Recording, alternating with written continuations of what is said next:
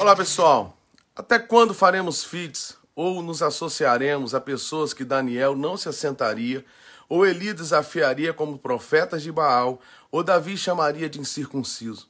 Até quando suportaremos esse evangelho que inclui sem renúncia, sem mudança de mente, sem confissão e consciência de pecado? Como eu posso andar, caminhar e até mesmo cantar com inimigos de Deus? E aí agora talvez você diga, como assim, Fernandinho? Inimigos? Mas eles são tão bonzinhos, eles são do bem. A Bíblia nos diz que não há comunhão da luz com as trevas e não podem caminhar dois juntos se não estiverem de acordo. É simples. Segundo a Bíblia nos ensina, não devemos ter ligação religiosa com pagãos ou com sua adoração. Está sendo exposto ou oferecido um evangelho que Jesus nunca pregou. Um evangelho que foi feito nas entranhas do inferno e desenhado por Satanás. Jesus amava as pessoas e ia até elas, mas não era covarde, nem usava dois pesos e duas medidas. Ele esteve com Nicodemos, que era o cara, e mandava na real, sem filtro, tem que nascer de novo, Nicodemos.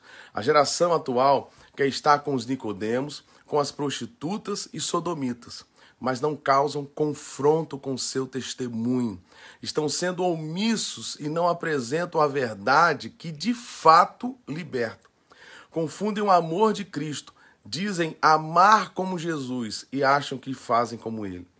Jesus não passa a mão na cabeça e nem omite os valores do reino. Estão pregando por enigmas para não ofender e distorcem a palavra, enquanto o mundo ofende a Deus trazem um discurso suave aos ouvidos e transformam pessoas fracas em débeis. Isto é obra de engano. Minha palavra não é para os que cometem tais atos, mas para você que tem conhecimento, a fim de levar essa palavra e te fortalecer e para que você possa se enraizar. Você não está sozinho, você faz parte daqueles que não se dobraram. Que o Senhor nos livre de tais comportamentos e nos capacite a posicionar em um tempo de coisas tão terríveis. Precisamos ter nossas fontes em Deus, somente em Deus, e mostrar ao mundo ao, o Deus que nós servimos. Lembre-se, o amor jamais, jamais falta com a verdade. Um abraço a todos vocês, um beijo e Deus abençoe abundantemente a sua vida.